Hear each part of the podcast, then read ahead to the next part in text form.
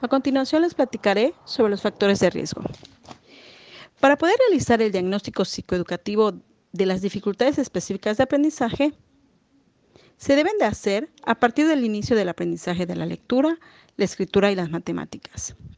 Los factores de riesgo más sobresalientes son retraso en el desarrollo del lenguaje, en particular el desarrollo fonológico, pronunciación de palabras correctamente, deficiencias del vocabulario, una mala expresión, etc.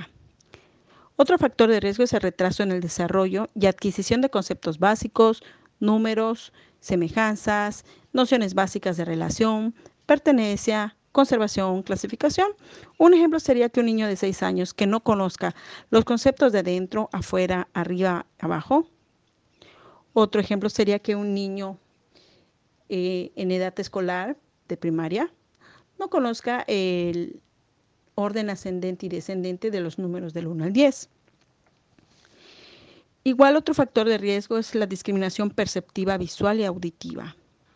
Ese sería un ejemplo donde un niño no reconozca los sonidos onomatopéyicos de animales, que no sepa discriminar elementos de la naturaleza. También hay otro factor de riesgo que es el déficit de memoria, de trabajo y atención sostenida. Este ejemplo muy clarísimo sería la falta de atención e interés en las tareas por parte del alumno. Falta de motivación igual.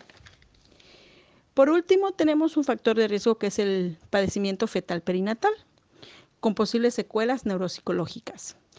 Obviamente esto es ya un problema de nacimiento que trae en sí el alumno y muchas veces se logra detectar hasta la edad escolar.